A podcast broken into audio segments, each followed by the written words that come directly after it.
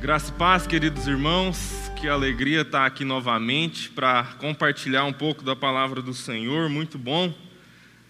Estou é, muito alegre com tudo o que Deus fez para nos trazer até esse dia, a, a, comemoração da Reforma Protestante, o Dia das Crianças e esse tema e essa discussão sobre novo normal e como que a gente está encarando tudo isso, é, é, muito bom perceber como que Deus tem feito todas as coisas.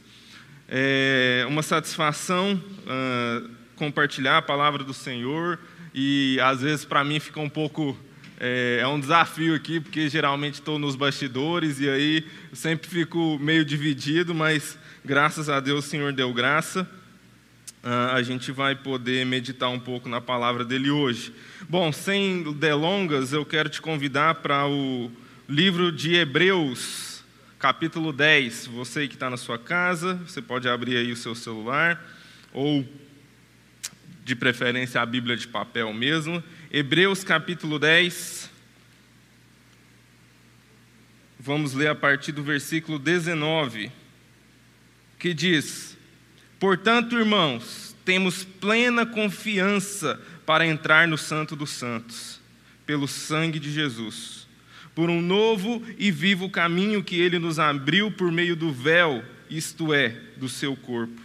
Temos, pois, um grande sacerdote sobre a casa de Deus. Sendo assim, aproximemo-nos de Deus com o coração sincero e com plena convicção de fé tendo os corações aspergidos para nos purificar de uma consciência culpada e tendo os nossos corpos lavados com água pura. Apeguemo-nos com firmeza à esperança que professamos, pois aquele que prometeu é fiel. Graças a Deus por Sua palavra. Vamos ter mais uma, uma palavra de oração. Deus, muito obrigado por essa manhã. Muito obrigado a Deus pelo renovo que essa manhã significou para nós aqui na nossa cidade, que estávamos, ó Deus, passando por dias de tribulação de fato, ó Deus, pelo clima, pelo calor. Obrigado, Deus, porque não o Senhor somente renovou as, as, as suas misericórdias sobre a nossa vida nessa manhã, mas renovou também o nosso espírito, a nossa vontade de continuar, de perseverar no Senhor e de entender, ó Deus, que o mesmo Deus que pode nos fazer passar por momentos de seca, também ao Deus que nos dá a chuva no devido tempo. Muito obrigado, Senhor, porque a tua chuva caiu sobre nós. E de igual modo, Deus, que a chuva do teu Espírito Santo recaia sobre nós abundantemente, que a graça do Senhor abunde na nossa vida nessa manhã, nos dê entendimento da tua palavra, Deus, nos faz ir até o profundo daquilo que o Senhor tem para ensinar os nossos corações nesse dia. Nós oramos ao Senhor em nome para a glória de Jesus. Amém. Graças a Deus. Bom, como é o tema da nossa série Reformando o Normal, a gente está aí tentando dialogar com o grande tema do momento na nossa sociedade, o novo normal. Uh, eu diria que, para mim pessoalmente, eu penso que talvez essa coisa de novo normal não pegue tanto assim como parece querer pegar.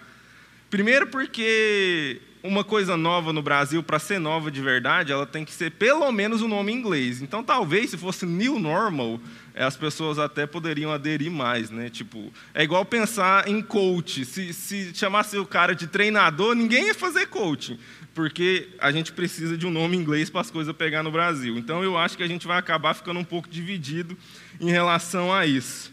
Mas eu, sinceramente, parafraseando o grande filósofo brasileiro Zeca Pagodinho, em relação ao novo normal, eu realmente me sinto, tipo, nunca vi nem comi, eu só ouço falar.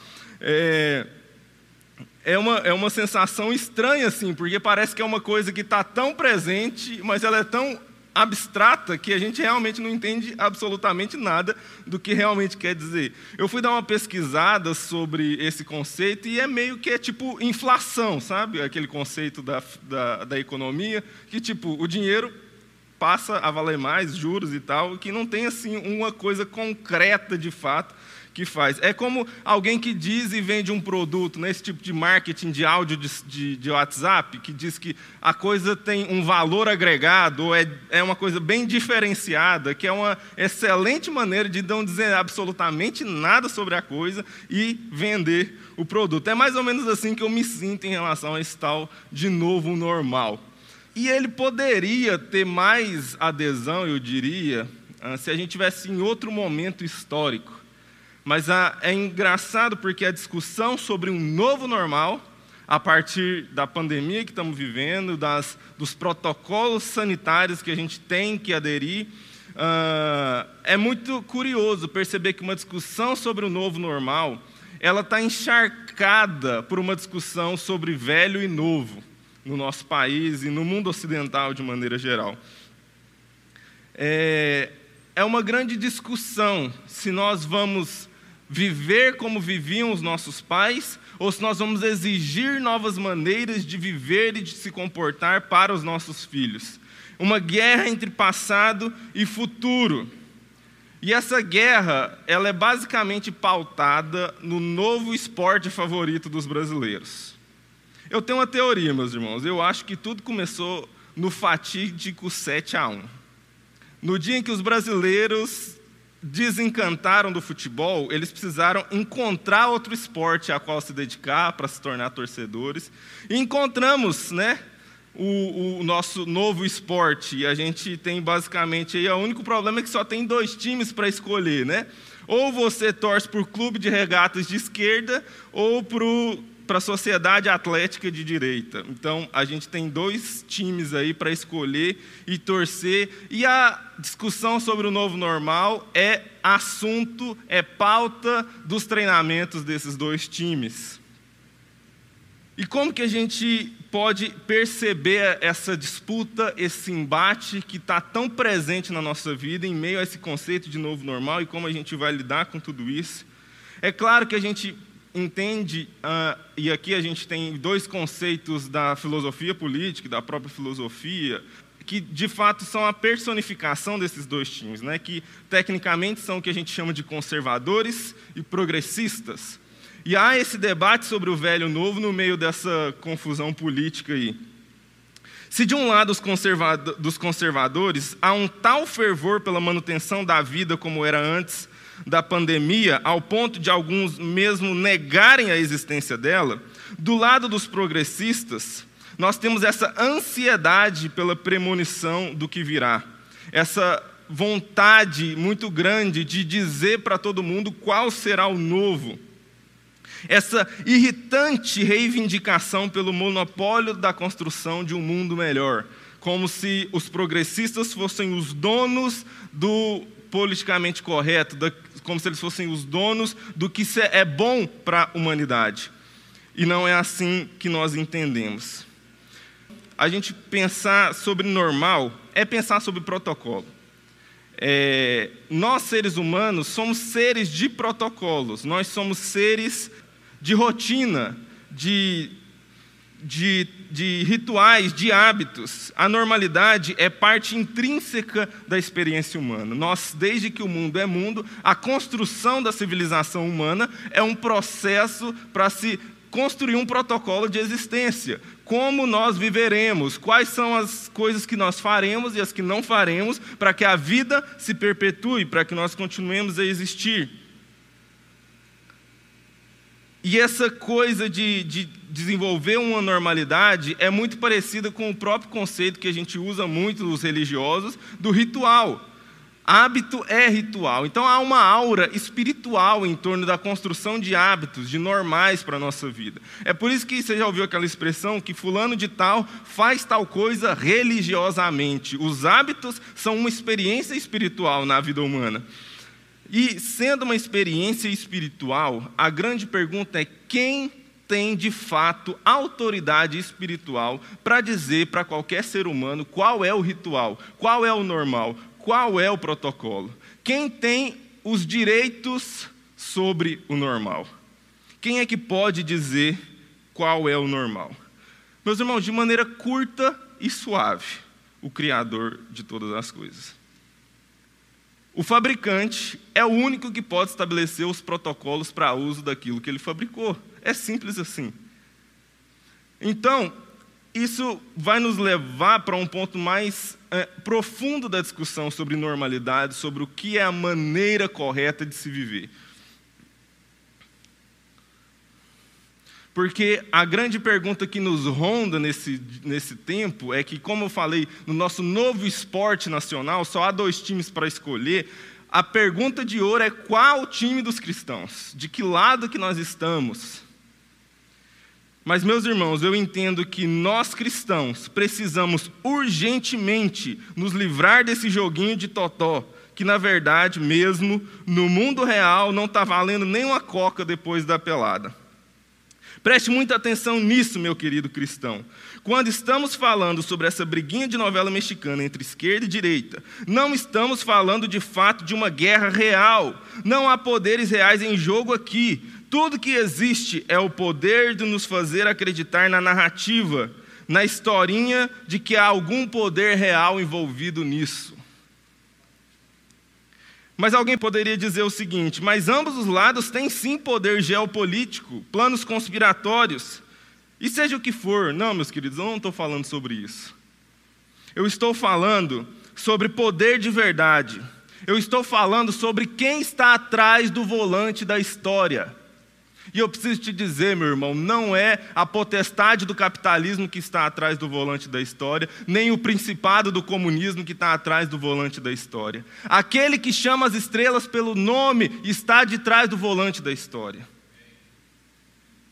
aquele que sustenta toda a existência com suas próprias mãos. Eu estou falando sobre quem pode chamar as estrelas pelo nome. Eu estou falando sobre quem dá a todos fôlego, vida e tudo mais. Estou falando quem de fato pode estabelecer o normal, que fez o sol para governar o dia e a lua à noite, que estabeleceu o protocolo para que trabalhássemos seis dias e descansássemos um. Esse é quem tem o poder de verdade. Por isso, meus irmãos, sinceramente me irrita muito quando cristãos compram qualquer dessas narrativas, porque uma comparação ínfima sobre isso seria dizer que nós trocamos uma Ferrari por uma mobilete. Nós precisamos urgentemente entender que nós já estamos do lado de quem é o verdadeiro dono desse negócio. Aquele a quem servimos é quem estabelece o tempo e o modo para toda a existência. E uma vez que compreendemos que o jeito cristão de viver não é uma espécie de normal religioso, o que a fé cristã está apresentando para a humanidade não é a forma como se comporta religiosamente. O que a fé cristã está apresentando para a humanidade é como simplesmente ser humano.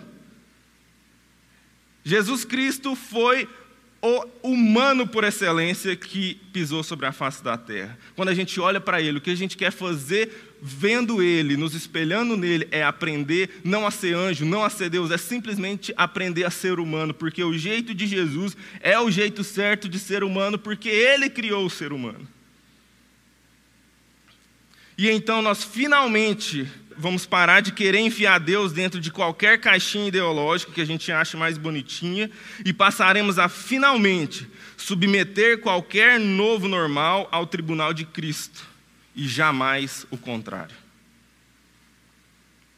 São as ideologias, são as filosofias, são os normais que precisam do aval de Cristo e não Cristo que precisa do aval de nenhum deles. São eles que precisam se ajoelhar diante da majestade e perguntar qual é o normal. Então, meus irmãos, se é o eterno que pode estabelecer o normal, se o Senhor sobre todas as coisas, o Deus e Pai de nosso Senhor Jesus Cristo, é o único detentor dos direitos sobre o normal, nós entendemos que se o normal foi estabelecido por um Deus eterno, ele foi eternamente estabelecido. Se o normal foi estabelecido por um Deus eterno, ele foi eternamente estabelecido. Por isso, nós não precisamos de um novo normal. Nós só precisamos aprender a viver o normal que sempre foi, independente das circunstâncias. E aqui eu não estou dizendo que nós não vamos aderir a protocolos sanitários. Eu estou dizendo que o cristão precisa inculcar na sua mente que o normal da existência dele, ele é imune às circunstâncias externas. O que está acontecendo no mundo à minha volta simplesmente não pode de maneira nenhuma me atingir, porque eu não vivo num novo normal, eu vivo num normal que é para sempre. E aí, meus irmãos, acaba acontecendo que muitos cristãos acabam achando que cristãos são conservadores. Porque, como o nosso normal sempre foi, parece que nós queremos conservar o que foi no passado. Mas de fato nós queremos conservar. A grande diferença entre cristãos e conservadores é que cristão é o período da história que queremos conservar. Nós não queremos conservar o modo como viviam nossos pais. Nós queremos conservar como viviam Adão e Eva antes da queda. Esse é o nosso ponto de referência histórico. A gente não quer conservar o que foi há, tempos atrás, a gente quer conservar o estado original em que Deus criou a humanidade. Porque há uma ilusão de que o universo moral de 50 anos atrás era mais robusto do que o universo moral que nós temos na nossa sociedade hoje. Não, meu querido, o nosso universo moral deixou de ser robusto no dia que Adão e Eva foram expulsos do jardim pelo anjo. Naquele dia, o universo moral da humanidade deixou de ser robusto. Tudo bem que há 50 anos atrás as pessoas do mesmo sexo não se beijavam na televisão, mas não houve um momento da história em que elas não se beijaram. O que nós precisamos aprender a viver é o universo moral que é o eterno, e não o universo moral apresentado em qualquer momento da história. De igual modo, os cristãos não estão só querendo conservar aquilo que já foi. Nós também estamos progredindo. Mas não estamos progredindo para o próximo estágio da evolução civilizatória. Nós apenas aguardamos esperançosamente o dia de adentrarmos a nossa nova Jerusalém. Vamos até o nosso lar que não tem fim, o nosso normal que é para sempre, onde não haverá choro, nem dor, nem pranto. É o eterno que nós vivemos. Não é um novo normal, é um normal para sempre. E como eu disse, foi muito interessante perceber a coadunação dos tempos nisso que a gente está falando, pois a nossa discussão agora em outubro, a nossa comemoração a respeito da reforma protestante, vem muito a calhar a respeito disso. Porque uma espécie de normal eterno estava muito presente na consciência dos reformadores lá no século XVI, quando a reforma protestante veio. Porque os reformadores, eles não estavam querendo fazer uma nova igreja, um novo normal para a igreja. Eles entenderam que a igreja, ao longo da história, foi perdendo aquilo que foi construído por Cristo e os apóstolos no primeiro século. Eles queriam, portanto, não revolucionar a igreja, eles queriam reformá-la, tirar aquilo que deixava de ser o normal real da igreja de Jesus na face da terra e reestabelecer esse normal. Portanto, não se trata de criar um novo normal, trata-se de nos reformarmos até um estado de normalidade que sempre foi, independente das circunstâncias à nossa volta. Bom, e aí o nosso recorte para essa série, o que a gente quer discutir de nova normalidade ou de normalidade que a gente está vivendo, é como nós vivemos a vida de igreja. O que a pandemia e as consequências dela interferem ou não no nosso modo de ser igreja. Qual seria o novo normal da nossa é, espiritualidade comunitária? Qual é o protocolo que nós devemos seguir para ser igreja? E o que eu quero refletir um pouco com os irmãos hoje, como uma, um exemplo de tudo isso, pegando esse tema de hoje que é falar sobre o clero, sobre a elite religiosa, é refletir que talvez o nosso problema não é que o novo normal está afetando o nosso modo de ser igreja, mas é a nossa falta de entender e aplicar na nossa vida o normal que sempre foi, que de fato está interferindo no nosso modo de ser igreja. Bom, vamos lá. O clero. Esse é um tema que eu sempre me foi muito muito caro a reflexão sobre isso e, e como isso se deu na história da igreja, na história da igreja evangélica e quais os desdobramentos disso para o nosso tempo, os últimos anos que vemos vivido a respeito disso. Mas para falar sobre clero, é muito importante responder uma pergunta. A grande questão sobre clero está lá no Salmo 24, capítulo 3. Há um problema aqui da humanidade que o clero se apresenta como solução. O problema, o Salmo 24, verso 3, faz duas perguntas: Quem poderá subir o monte do Senhor? Quem poderá entrar no seu santo lugar? Na semana passada, o André trouxe uma reflexão para a pergunta que é como nós podemos nos relacionar com a divindade? Quais são os termos, quais são os protocolos? Só que aí ao longo da história, e desde o começo dessa história, a humanidade percebeu uma coisa muito importante. Não só precisamos de um protocolo, precisamos de um normal para se lidar com Deus, mas a gente começa a perceber que, diante do Deus Todo-Poderoso, Criador dos céus e da terra, todos nós somos grupo de risco grupo de risco para nós mesmos. A gente começou a entender que, à medida que a gente se aproximava de Deus, a gente corria um risco enorme de deixar de existir, de ser aniquilados. Tamanha a distância, o distanciamento social entre Deus e a humanidade é gigantesco. Esse problema a gente precisa lidar com ele. Senão, não haverá como ter vida espiritual, vida religiosa. Desde que a humanidade deixou o jardim lá em Adão e Eva, que tinha o chá da tarde com Deus, todas as virações do dia, a humanidade começou a perceber o quão distante ela estava do eterno. É interessante porque essas perguntas do Salmo 24 que a gente acabou de falar aqui, elas são, elas, elas vêm depois da afirmação do salmista, que ele diz, Salmo 24, 1 e 2: Ao Senhor pertence a terra e tudo que nela se contém, o mundo e os que nele habitam. Fundou a ele sobre os mares e sobre as correntes a estabeleceu. Os, a humanidade olha para esse Deus que a, toda a terra e todos na terra pertencem a Ele, olha para si próprio e fala: Cara, é impossível estabelecer qualquer relação.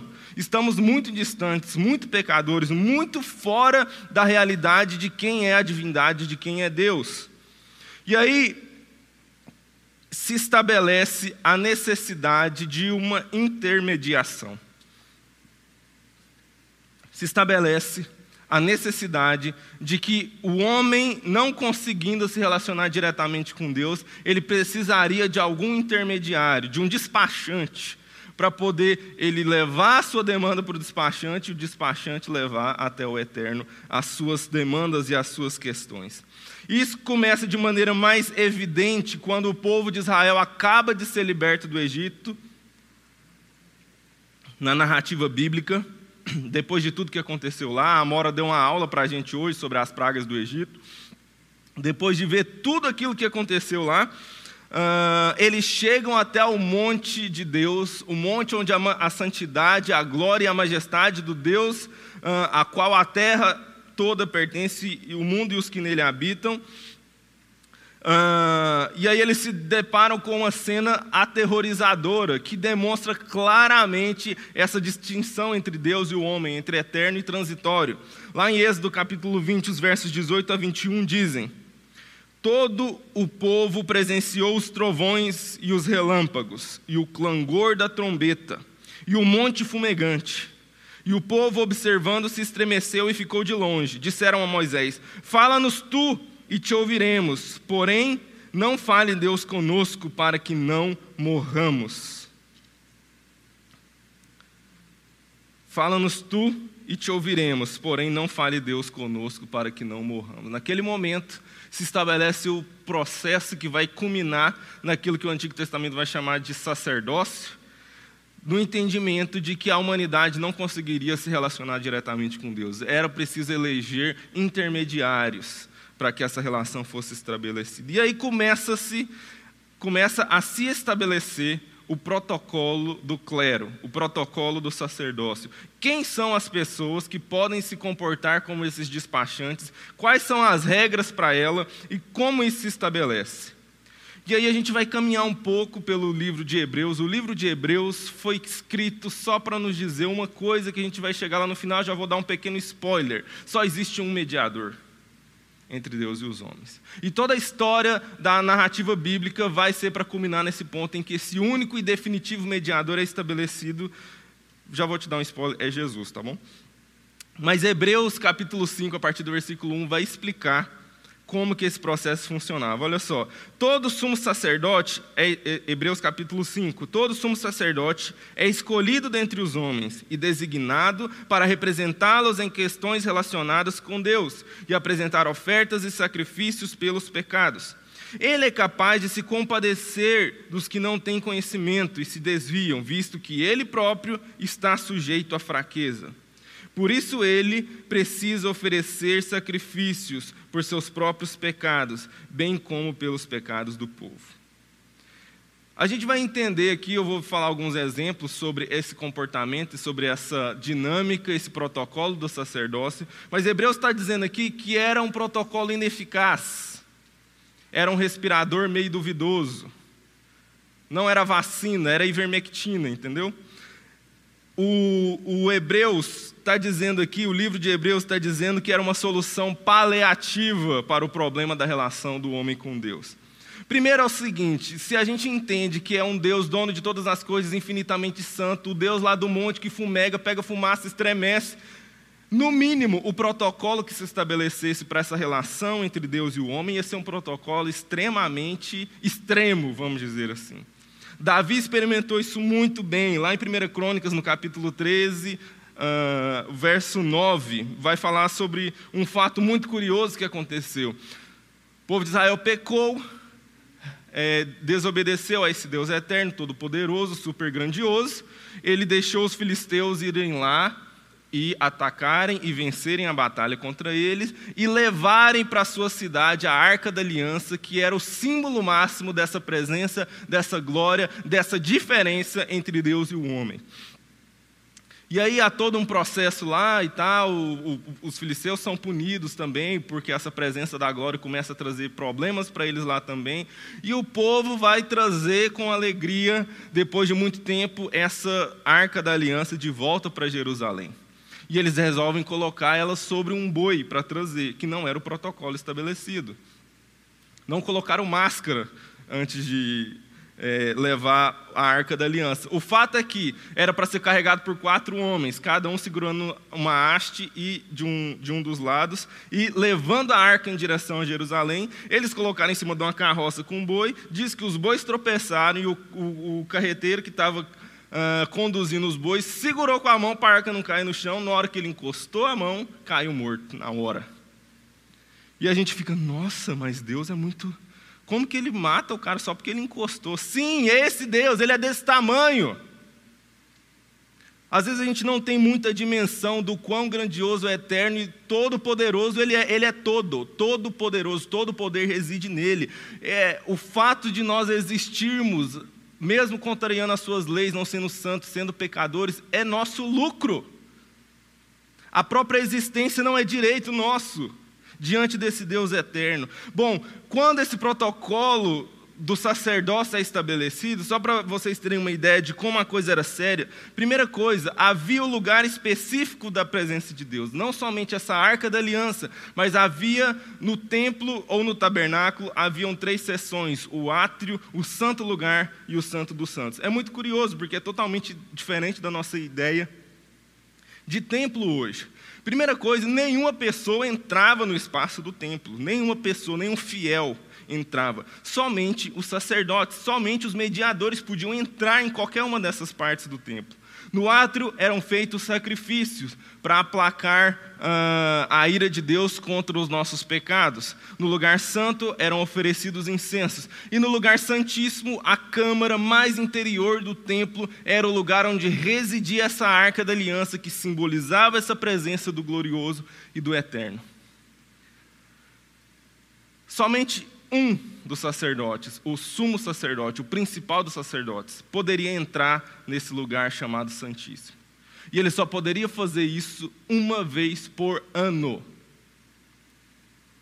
E sabe qual era o protocolo para que isso acontecesse? Diz que as vestes sacerdotais, ela foi construída com sinos nas orlas das vestes. Porque uh, era preciso tomar as precauções para estar diante do Deus infinitamente santo, como a, a, a, história lá dos bois que tropeçaram. E para que, que servia esses sininhos na, na borda da veste dele? Era para os sininhos ficarem tocando enquanto ele estivesse lá dentro. Então o que, que eles faziam? Eles amarravam uma corda no pé do sacerdote, deixava ele entrar lá para oferecer incenso diante da arca, e ele tinha que, de alguma forma, devia ser uma cena bem curiosa, né? porque ele tinha que ficar fazendo barulho com aquele sininho. Então ele dava uma dançadinha lá diante de Deus tal. É, e se o sininho parasse de tocar, o pessoal entendia que aquele sacerdote não estava com todos os protocolos ok, então eles puxavam a corda que estava amarrada no pé, porque ninguém poderia entrar lá dentro para poder buscar o corpo. E digo-te mais: na noite anterior ao, a esse sacerdote entrar lá no Santo dos Santos para poder oferecer os sacrifícios, ele não dormia ele simplesmente passava a noite em claro, lendo a lei de Deus, para não correr o risco de dormir e sonhar algo que fosse pecaminoso. Esse era o grau, esse era o nível de segurança exigido, esse era o protocolo estabelecido para a relação entre Deus e o homem. Bom, e aí o livro de Hebreus vai caminhar todo para dizer que, obviamente, isso era ineficaz. Não somente porque esse homem era pecador, não só porque ele era limitado, não só porque ele era um de nós igual, e não poderia fazer grandes coisas para nós em relação a Deus, e nem os sacrifícios que ele fazia dos animais eram suficientes, porque não haveriam animais suficientes no mundo para pagar a dureza e o pecado dos nossos corações, tamanha a maldição que há sobre a humanidade, desde que ela deixou aquele jardim. Mas há uma boa notícia. O texto que a gente leu lá de Hebreus capítulo 10, o verso 21 diz: Temos, pois, um grande sacerdote sobre a casa de Deus. Deus então resolveu levantar um único e definitivo sacerdote para que a gente pudesse estabelecer uma relação definitiva com Ele mesmo. Ah, vamos ler aqui, né? Hebreus capítulo 7, vou trazer mais um trecho aqui de Hebreus. Hebreus capítulo 7, 26 a 28 diz: É de um sumo sacerdote como esse que precisávamos, santo, inculpável, puro, separado dos pecadores, exaltado acima dos céus. Ao contrário dos outros sumos sacerdotes, ele não tem necessidade de oferecer sacrifícios dia após dia, primeiro por seus próprios pecados e depois pelos pecados do povo ele o fez de uma vez por todas, quando a si mesmo se ofereceu. Pois a lei constitui sumos sacerdotes a homens que têm fraquezas, mas o juramento que veio depois dessa lei constitui o Filho perfeito para sempre. Ele não somente era o sacerdote inculpável que tinha o direito de entrar na presença de Deus sem sininho, sem corda, sem nada. Mas ele também era o próprio cordeiro oferecido em sacrifício. Ele não precisou levar um cordeirinho, ele se ofereceu. E é isso que diz aqui no verso uh, ah, 19 do capítulo 10 de Hebreus. Temos, pois, plena confiança para entrar no Santo dos Santos pelo sangue de Jesus, por um novo e vivo caminho que ele nos abriu por meio do véu, isto é, do seu corpo. Uma das cenas mais fantásticas da vida de Jesus, da experiência do ministério de Jesus aqui na terra acontece no momento da sua crucificação. Uma experiência que tem um significado gigantesco. Diz que quando Jesus estava lá sendo crucificado, no momento em que ele expirou, no momento em que o seu espírito deixou o corpo, o Evangelho de Lucas relata que o véu do templo se rasgou de cima a baixo. O véu era uma cortina que separava o lugar santo do lugar santíssimo. O lugar onde alguns sacerdotes podiam entrar para o lugar onde um único sacerdote podia entrar, que representava a santidade, a glória e a infinitude desse Deus. Quando Jesus morreu, do alto a baixo esse véu se rasgou, como que o Senhor lá do céu dizendo: esse véu já era. Agora, não há mais barreiras, não há mais limitações. Através do sangue, do sacrifício, do sacerdócio, da mediação daquele que acabou de morrer por toda a humanidade, agora qualquer ser humano pode entrar no Santo dos Santos. O escritor de Hebreus diz que esse véu que ele rasgou não foi simplesmente um tecido da cortina, foi o seu próprio corpo que ele rasgou por mim e por você, para que nós tivéssemos acesso definitivo à sua presença. E esse, meus irmãos, é o normal reformado para a nossa relação com Deus. Só existe um mediador entre Deus e os homens, Jesus Cristo, homem. Ninguém mais pode se arrogar ao direito de representar os homens perante Deus, porque nós somos todos homens no mesmo barco furado. O único que pode nos salvar é aquele que anda por sobre as águas. Bom, esse é o normal. É assim que Deus estabeleceu as coisas. E quando a gente olha para a história, para a vida da igreja e para a relação nossa com os mediadores, com os sacerdotes, com aqueles que estão representando Deus, os despachantes de Deus na terra, algumas coisas a gente precisa perceber. Eu vejo, e eu quero, caminhando aqui para o final, falar sobre dois problemas que essa, a nossa falta de querer o normal que foi reformado para nós por Deus o normal de Deus para nós. Porque a grande questão não é que não há um normal de Deus bom para a gente, a questão é se nós queremos esse normal de Deus. Eu acho que há dois problemas e eu quero falar um pouco sobre eles. O problema é que nós nos acostumamos a um normal de um clero que quer tudo para si. E a gente vai falar também sobre o normal que a gente se acostumou, o normal errado, é o normal de um clero que quer tudo e é o normal de um povo que não faz nada. E a gente vai falar um pouco sobre isso. Primeiro, o mais óbvio de tudo, o que a gente convive uh, dioturnamente na experiência religiosa que a gente tem no mundo. É um clero que quer tudo.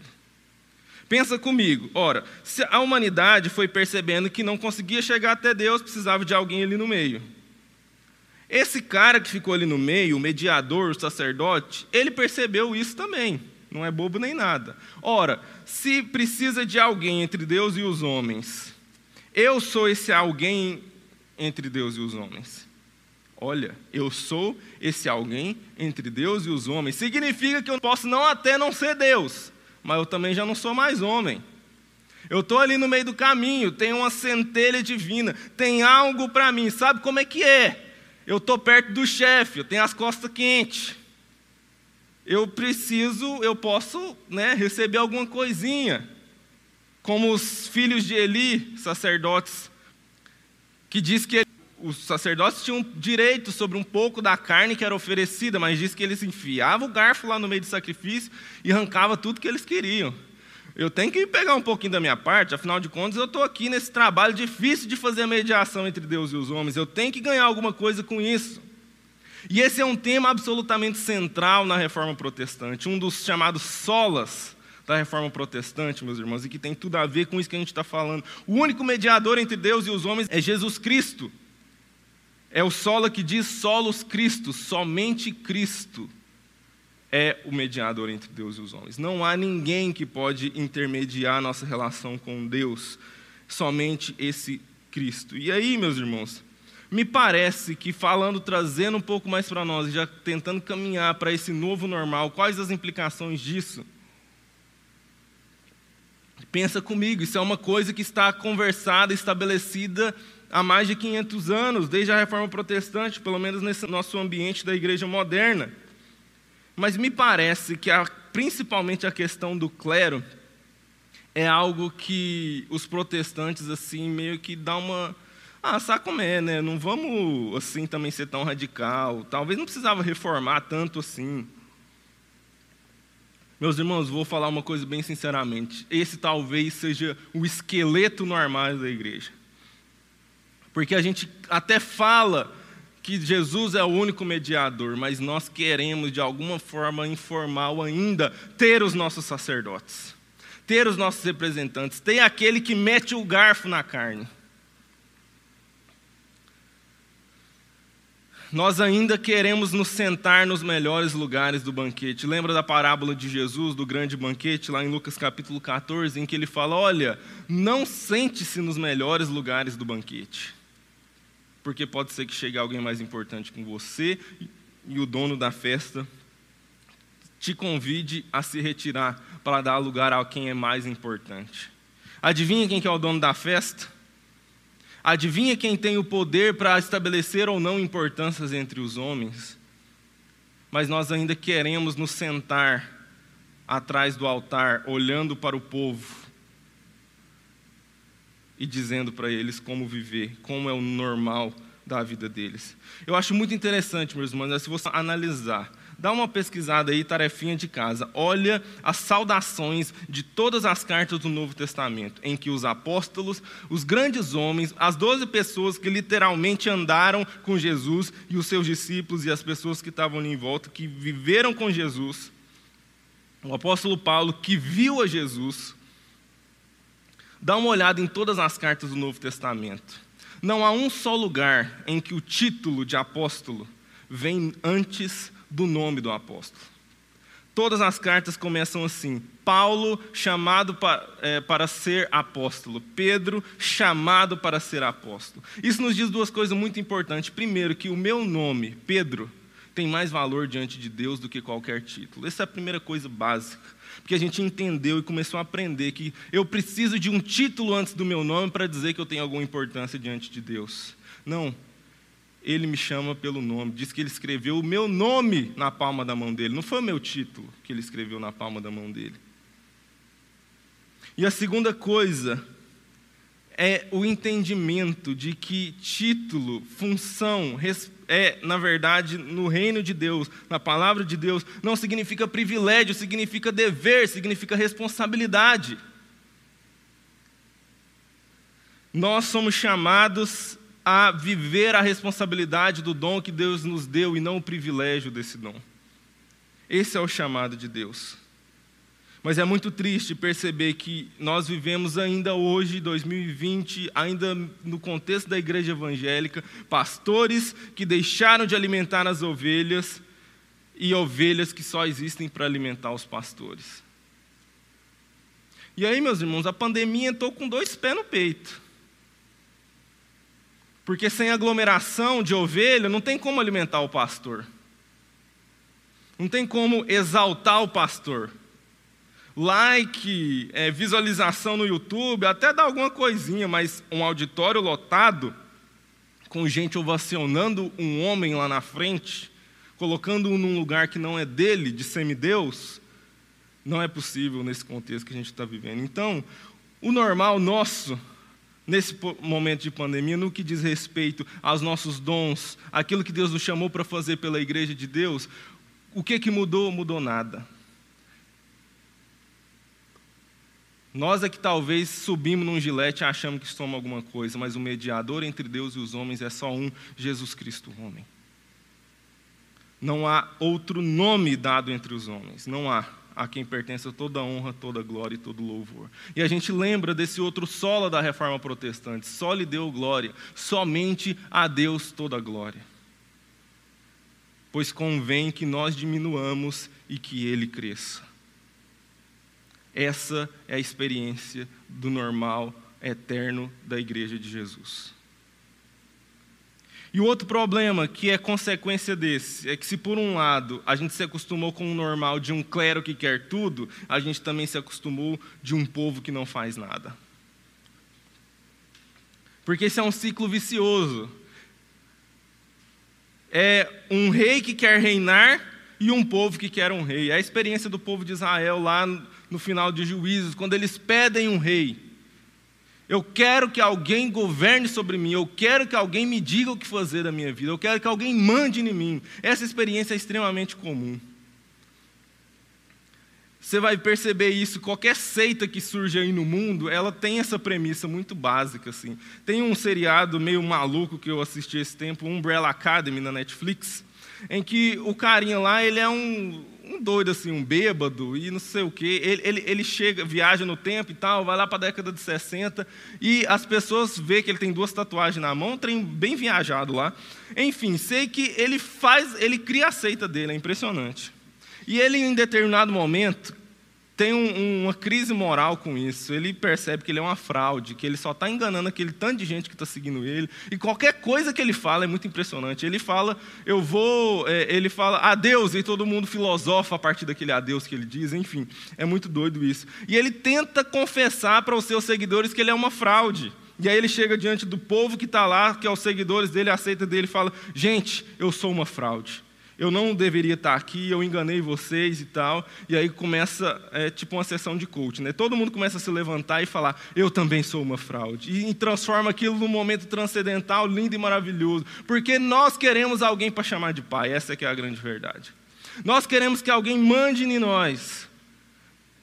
Nós não queremos assumir a responsabilidade de viver na comunidade daqueles que são, estão todos debaixo do sacerdócio universal de todos os santos que a gente vai falar, do qual Cristo é o sumo sacerdote. Bom, mas aí, essa relação religiosa entre povo e mediador, entre rei e reinados, é uma relação comercial, como o próprio André falou no domingo passado. Sempre essas enxaves religiosas têm uma relação comercial.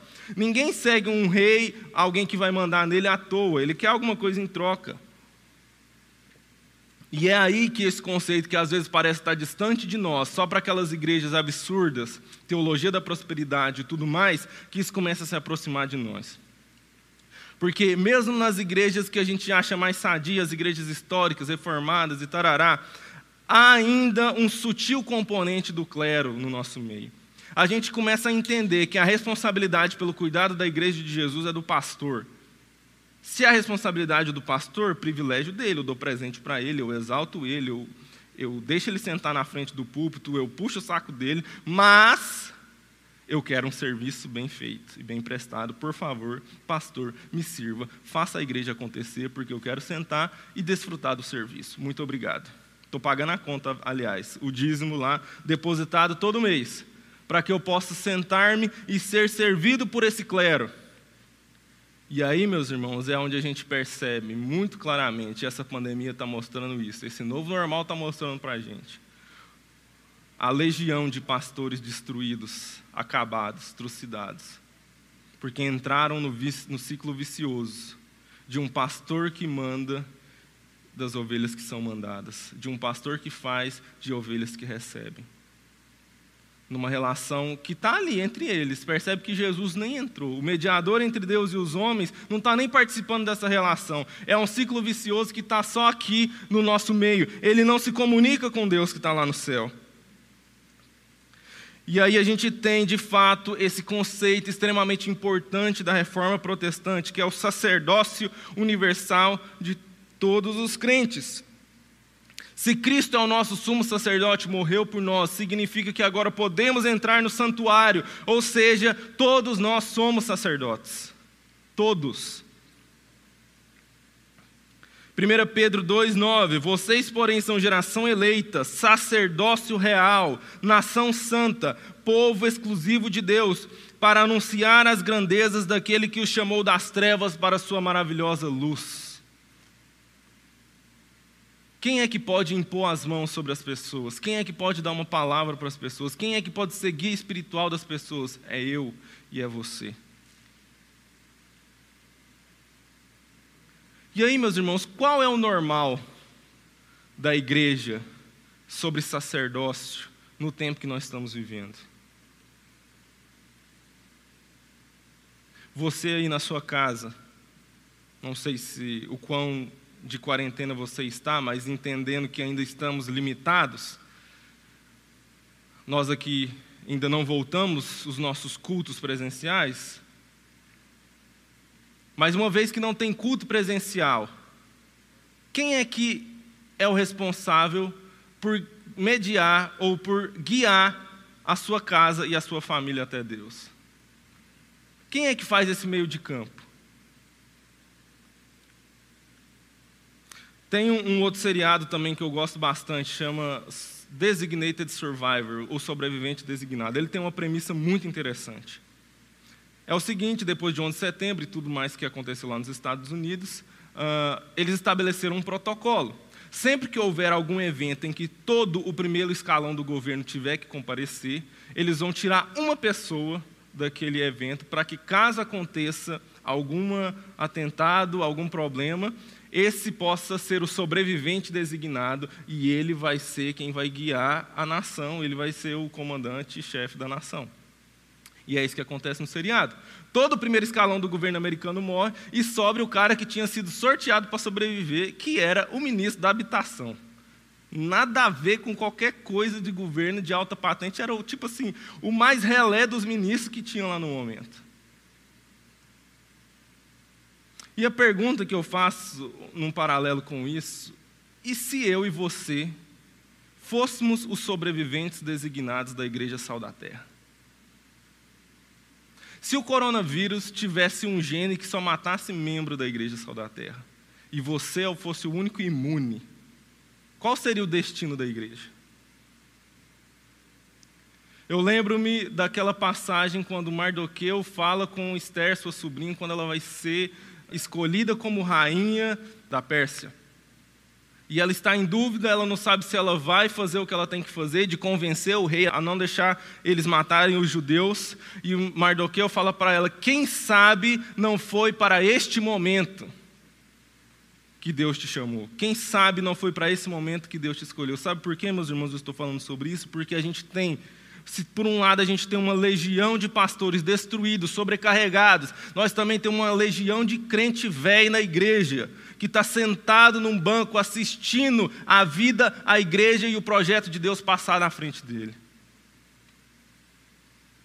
Quem sabe esse normal estabelecido em que o pastor não pode te visitar na sua casa não seja a hora de você entender que você é o pastor e visitar os outros. Entender que o sacerdócio de Cristo, como nosso único mediador, ele está estendido sobre a igreja. Então, qual que é o normal quando a gente não pode se encontrar? É cada um entender o seu papel de sacerdote e fazer a igreja de Jesus acontecer. Porque nós tivemos a influência de um vírus que nos atingiu e trouxe várias complicações. Mas nós nunca passamos pelo que os primeiros cristãos de Jerusalém passaram quando a cidade foi destruída, quando eles foram perseguidos e dispersos. O que teria acontecido com a igreja se eles entendessem que somente os apóstolos tinham o direito e o dever de fazer a igreja acontecer? Porque quando a perseguição apertou em Jerusalém, os cristãos comuns, gente que não era diácono, presbítero, não era nada, foram espalhadas pelo mundo.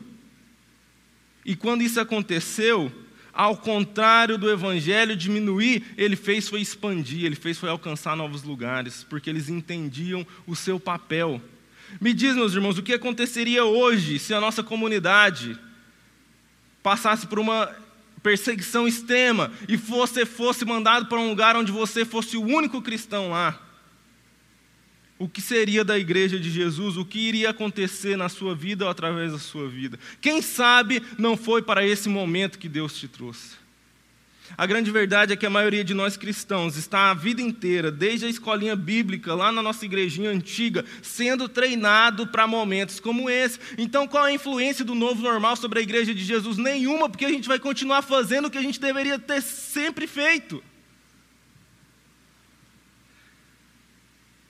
Viver a igreja de Jesus.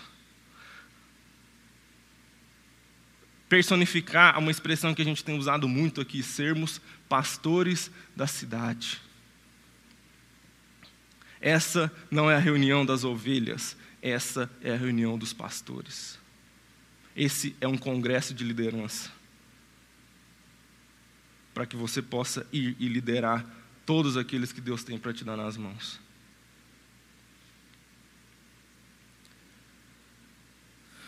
Voltando para o nosso texto de Hebreus 10, para a gente encerrar. Quero voltar um pouco e ler a partir do versículo 16, aliás, versículo 15, que ele faz uma referência lá a Jeremias capítulo 31. Esta é a aliança que farei com eles depois daqueles dias, diz o Senhor Porei as minhas leis em seu coração e as escreverei em sua mente. E acrescenta: Dos seus pecados e iniquidades não mais me lembrarei. Se a gente for lá no texto de Jeremias, capítulo 31, versículo 34, vai dizer o seguinte: Não ensinará jamais cada um o seu próximo, nem cada um ao seu irmão, dizendo: Conhece ao Senhor, porque todos me conhecerão, desde o menor até o maior deles, diz o Senhor, pois perdoarei as suas iniquidades e dos seus pecados não me lembrarei. Voltando para Hebreus, capítulo 10, versículo 19: Portanto, irmãos, temos plena confiança para entrar no Santo dos Santos pelo sangue de Jesus. Entenda, meu irmão, que não é dever, é privilégio. A barreira que existia para mim e você acessar a presença de Deus foi destruída. Podemos com confiança adentrar até os oráculos de Deus, obter dele respostas e ir até os perdidos e os alcançar. Levar até eles tudo aquilo que o Senhor depositou sobre a nossa vida e sobre o nosso coração. Porque Ele fez para nós, versículo 20, um novo, não um novo normal, mas um novo e vivo caminho que Ele nos abriu por meio do véu, que é o seu corpo. Versículo 22: Sendo assim, aproximemo-nos de Deus com o coração sincero e com plena convicção de fé tendo os corações aspergidos para nos purificar de uma consciência culpada, e tendo os nossos corpos lavados com água pura, apeguemo-nos com firmeza à esperança que professamos, pois aquele que prometeu é fiel. Nós vamos conservar tudo aquilo que o Senhor nos deu entendendo qual é o normal, é que é eterno, e vamos progredir em esperança, sabendo que no Senhor nosso trabalho não é em vão e que todas as coisas serão redimidas por aquele que rasgou o véu. Vamos orar? Senhor Jesus, pedimos permissão para, em Teu nome, sob a Tua mediação, falar ao Pai para dizer muito obrigado, Senhor. Porque, como oramos pela manhã, no início, as tuas misericórdias se renovaram nessa manhã sobre as nossas vidas e elas foram a única causa de não termos caído mortos.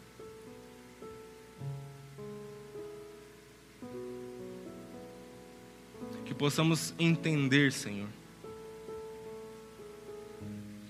que em ti não há dúvida ou sombra de variação. E não importam quão intensas e difíceis sejam as circunstâncias ao nosso redor. Há um normal eterno do Senhor para as nossas vidas. E ajuda-nos a entender e a viver o sacerdócio que o Senhor depositou sobre as nossas vidas que compreendendo, vivendo e nos apoiando no sumo sacerdócio que é teu, na mediação que é tua, na glória que é tua, nós humildemente possamos nos espalhar pela terra, sendo sacerdote na vida daqueles que ainda não te conhecem, sendo pastores das ovelhas que o Senhor tem para cuidar. Ajuda-nos, ó Deus, pois quem sabe não foi para esse momento que o Senhor nos preparou. Desperta dons adormecidos, Senhor. Desperta disposições trancafiadas no coração. Traz, ó Deus, um senso de responsabilidade, um senso de dever e um senso de privilégio por adentrar ao Santo dos Santos que os nossos corações, ó Deus, sejam guiados pelo Senhor. Até que naquele grande e glorioso dia, todos juntos possamos glorificá-lo, bendizê-lo e, e poder vê-lo face a face. Derrama teu Espírito sobre nós. Oramos em nome de Jesus. Deus te abençoe, meu querido. Uma semana de graça, e um normal eterno sobre a sua vida.